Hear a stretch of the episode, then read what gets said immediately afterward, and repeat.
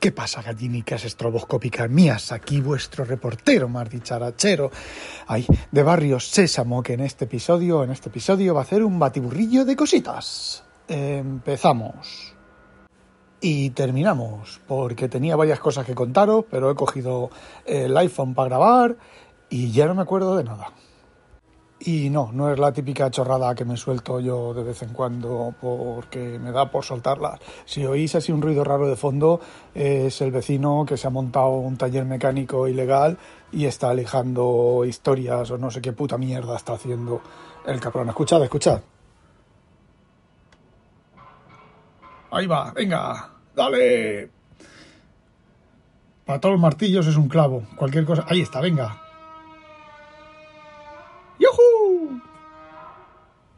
Pues eso, tengo al vecino ahí dándole caña al martillo, a la máquina de lijar y, y bueno, ya veremos qué pasa con eso porque no es... No se puede tener un taller de coches aquí, ¿vale? En esta zona del, del polígono donde estoy yo. Bueno, ya me voy acordando de cosas. Una de las cosas que os quería comentar, comentar, es la conclusión de mi odisea internetera.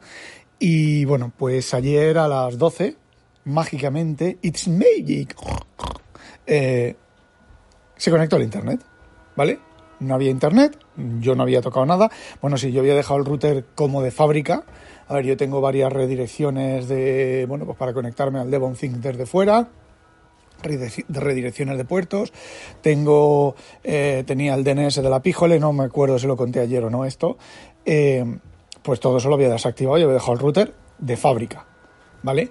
O si venía el técnico, un técnico, lo que fuera, no, es que usted ha puesto aquí esto y ha cambiado esto y tal. Y no teníamos internet, ¿vale? Estuvimos sin internet.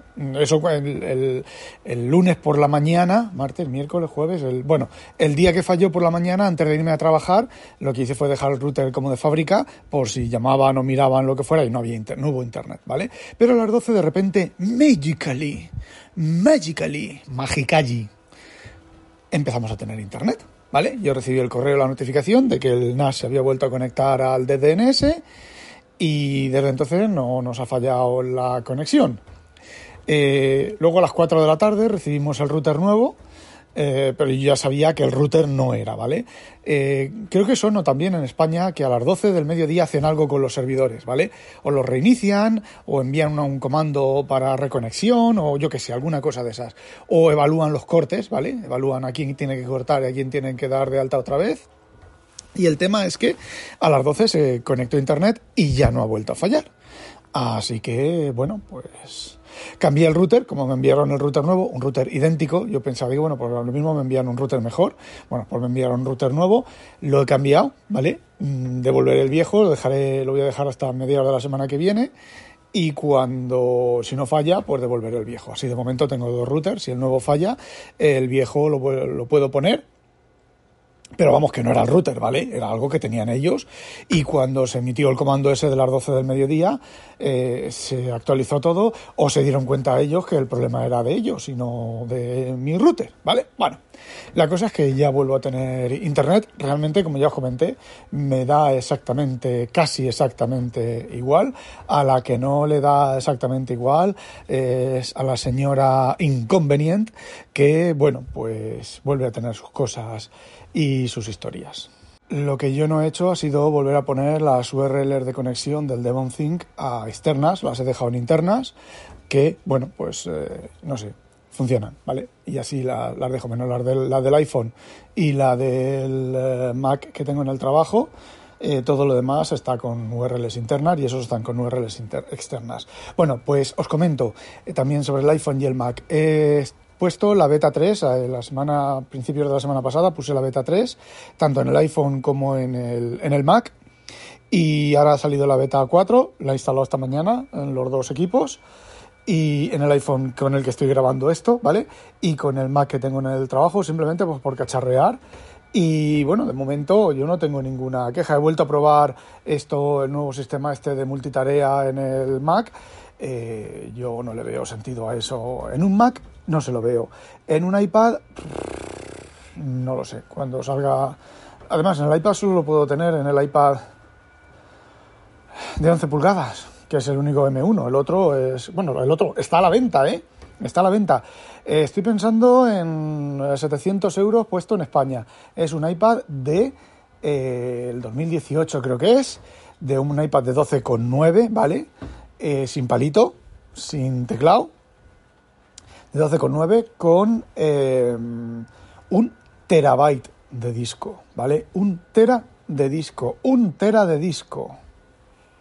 Bueno, otra cosa que os voy a contar, creo que fue en microsiervos que vi recomendado, que vi recomendado que ellos estaban usando eh, una eh, Pocket, ¿vale? Pero que Pocket no les terminaba de cuadrar porque hacía cosas bastante raras. A mí Pocket siempre me hizo cosas raras de formato de documentos. Eh, lo que hacía era, no aparecían ciertos párrafos y no aparecían ciertas imágenes, no sé en qué se basaban. Yo en su momento lo reportaba, pero como no hacían nada por arreglar los lo que fallaba, pues dejé de reportarlo. Yo estaba a caballo entre Instapaper, Instapapa, Instapaper y Pocket. Y bueno, recomiendan una cosa que se llama eh, raindrop.io, como IA, pero IO.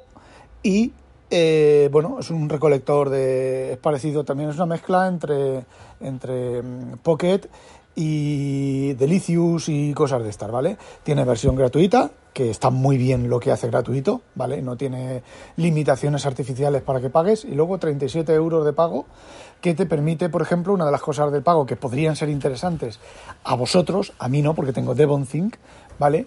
Eh, sería que permite bajarse las webs y dejarlas en su, en su servidor. Porque una de las cosas del Pocket es que sí, o del Instapaper o del Delicious, es que es muy, muy, muy eso de guardar las URLs tal, pero si una URL desaparece, mm, te quedas sin el contenido, porque no guardan nada en local. Pero yo lo que a mí me interesa pues es simplemente un, sistema temporal, ¿vale? Entre que estoy en Windows o estoy para allí para acá, me, pongo, me lo envío allí. No, no me refiero a, lo que leo en InnoReader. En InnoReader le doy a la estrellita y luego en, incluso se la estrellita se me sincroniza directamente en el DevonThink, ¿vale? Y si hay alguna web que el formato que me saca DevonThink con mi CSS personalizado es cojonudo. Y cojo si me interesa. Luego cuando lo leo me interesa, pues me lo paso al, al DevonThink. Esto es para lo que yo hacía antes que yo antes me enviaba a una cuenta de correo electrónico de Gmail que creé específicamente para eso, pues me enviaba las cosas que quería mirar, ¿vale? Entonces que estaba navegando en Windows o en Mac, ¿vale? Y no tenía, bueno, en Mac depende, pero unas cosas que quería revisar después, pues en lugar de usar Pocket, me lo enviaba a la dirección de correo electrónico a esa dirección de correo electrónico. ¿Qué es lo que pasa? Que a mí a veces veía la dirección de correo electrónico, me saltaba el aviso de que tenía un nuevo correo, iba, lo miraba, lo marcaba, lo leía leía lo que era que me había enviado hace un momento y luego ya se me olvidaba y cuando me acordaba de entrar a, esa cuenta de correo, pues a lo mejor tenía 10 o 12 cosas ahí pendientes de leer que ya ni me interesaban, ¿vale? Y bueno, pues mm, eso es lo que he tenido hasta ahora. Voy a probar el Raindrop IO este, a ver qué tal funciona, porque bueno, es multiplataforma, ¿vale?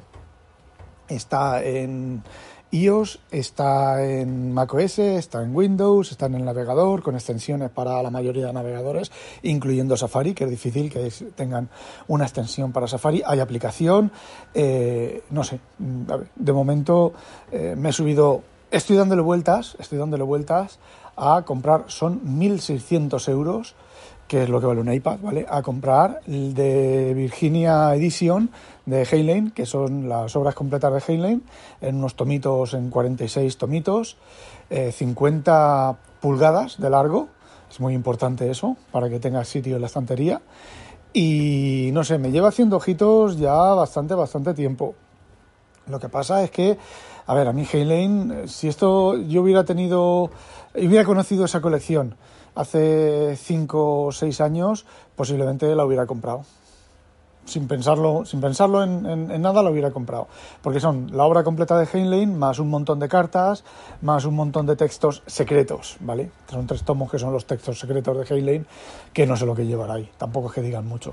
Tampoco es que sea nada importante. Pero es que a mí últimamente Heinlein toda esa mm, mamafilia y papafilia y tal, una cosa es que las novelas, cuando las lees, sin haber conocido las últimas novelas y la vida de Heinlein, bueno, la vida de Heinlein no, no termina mucho de, darte la pista, pero lo que te dan la pista son las últimas novelas, ese tipo, esa pasión por, eh, por casarte con una menor y esa pasión por pasarte por la piedra a tu madre, a tu padre, a tu hermana, a tu hermano no sé, yo estoy leyendo un Helen y me acuerdo de esas cosas, o sea, leo una escena y digo, joder, macho, esto es otra, otra fantasía mental de este hombre, otra paja mental de este hombre que lo pone aquí en el libro para, para regodearse, que puede que no sea cierto, ¿vale?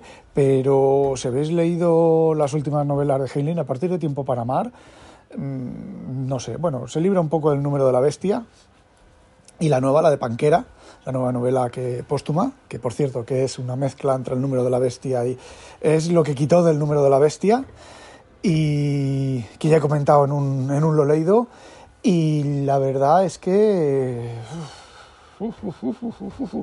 a veces están los juveniles, por ejemplo, en eh, Puerta al Verano, Ricky Ricky Ricky Tiki Tabi de la marinera. El tío acuesta a la Ricky Tiki Tabi para que crezca y pueda acostarse con ella, pero la Ricky Tiki Tabi creo que tiene 8 años o 9 años cuando, cuando el tío la acuesta a dormir me refiero, la meten en la hibernación mm, para que luego se despierte y se casen. Creo que jodido, creo que jodido una parte importante del libro. Pero no sé, conociendo el Heinlein posterior, aún así me sigue haciendo ojitos, ¿vale? Eh, bueno, por lo que os he dicho, me he metido en el mm, Raindrop IO. Eh, estoy haciendo copia de seguridad de las cosas, ¿vale? Es jueves, ya no trabajo hasta el lunes. Eh, pues bueno, mientras espero, porque no, no tengo que hacer nada, estoy generando una build, voy a tener que generar ahora, generar una build, ¿vale? Actualizaré las versiones, el código, el repositorio de código fuente y todo el paripé que hay que hacer cuando uno eh, genera una build, aunque es una build beta, pero lleva un montón de cambios esta, esta build. De hecho, he pasado del... Me habéis oído me, habréis leído en, en Twitter. he pasado de C++ 14 a C++ 20 y he pasado de Visual Studio 2019 a Visual Studio 2022 y bueno, he descubierto algunos saquitos, algunos saquitos de bugs eh, y bueno, el, cambio de, interpretación del, del, código, ¿vale? Hay cosas que no compilan porque se han quedado obsoletas, algunas con razón, otras, como ya he comentado en Twitter y he comentado aquí antes, bueno, pues no tienen mucho sentido de que eso rompan de esa manera.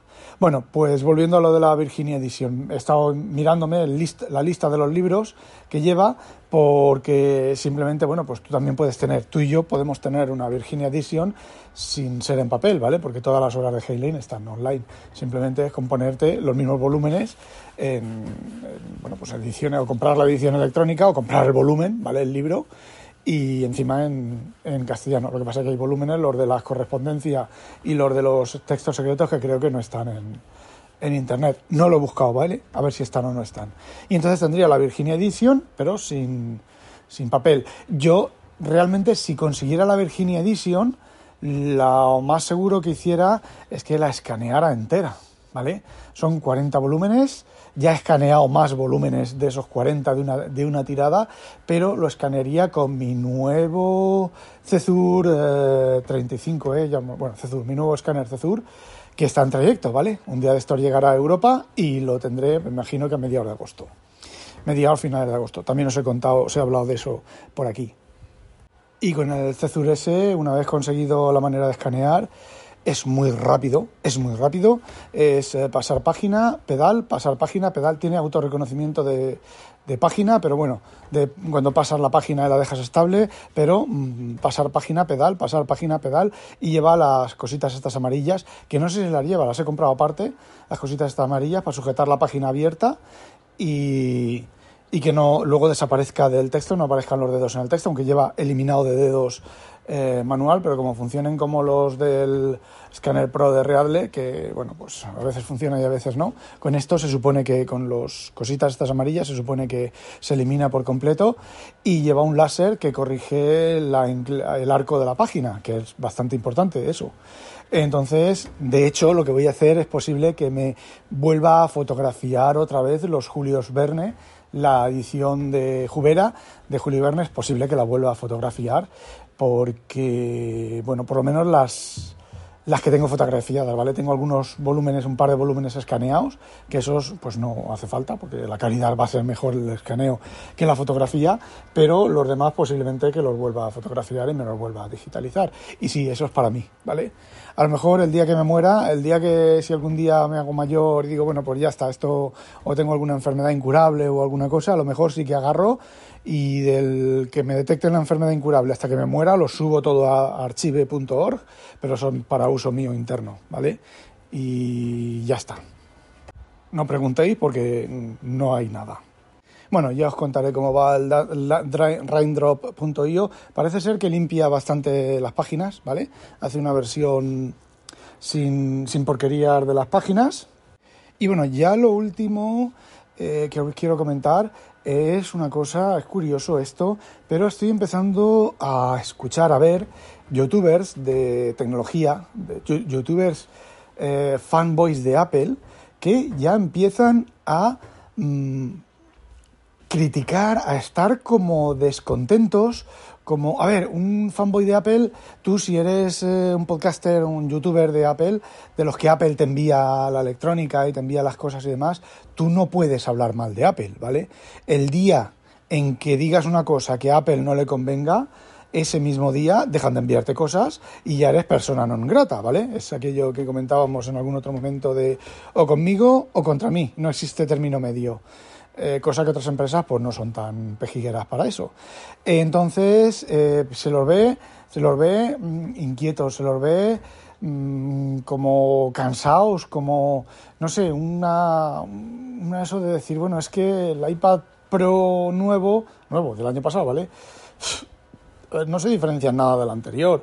Y tampoco del anterior. Y el iPhone del anterior pues tampoco del anterior. Y el anterior del anterior tampoco. Y el software el software que podría acompañar eh, tampoco acompaña. Ya he visto a dos youtubers bastante famosos decir que el Stage Manager ese nuevo sistema de multitarea eh, vale sí mm, bien pero sí.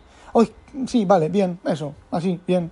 dices, vale, lo tienen que anunciar y tienen que decir que es bonito y que les mola, pero lo ves tú a ellos que no lo hacen con mucho entusiasmo, ¿vale? Entonces, eh, puede que sea el inicio, puede que sea el inicio de la caída de Apple, ¿vale? Eh, el inicio de, bueno, yo siempre lo he dicho, que la curva de calidad y la curva de, mm, no sé, de, de magicidad de Apple está cayendo, está cayendo bastante en picado, pero es que yo empiezo, lo empiezo a ver ya también en los youtubers, en los fanboys, en muchos fanboys. Bueno, ya si escucháis a, a Traki23, dar caña, tela marinera, como da caña, o como daba caña las pocas veces que lo he escuchado, eh, a Apple, eh, hasta Emilio, joder, si es que hasta Emilio, hay más fanboy que Milcar, pues también tampoco lo hace, le da mucha mala caña, pero le da caña. Eh, Julio César Fernández. Eh, a ver, no pueden decir esto es una mierda, esto es tal, porque viven, viven entre comillas, de Apple, ¿vale? Eh, no es como yo, que yo si quiero algo, pues me lo tengo que comprar y puedo decir lo que me salga de la punta al capullo, que, bueno, pues eso. Apple, si quieres que diga cosas chulas sobre ti, pues oye, envíame una partida de cositas, ¿vale? envíame un Mac Pro, un Mac Studio, envíame el monitor y yo te hablaré de ti gratis, ¿vale? Y me lo quedo. O lo tengo un año y te lo devuelvo. Cuando me envíes el siguiente, te devuelvo el anterior. Y diré lo chulo que eres y lo guay que es y todo lo que es. Bueno, chicos, eso es lo que quería contaros. Al final me he acordado de todo. Eso es lo que quería contaros. No olvidéis, sospechosos, habitualizaros. ¡A demonio! Y ahora, señoras y señores, me voy a comer el coquito de Inconvenient.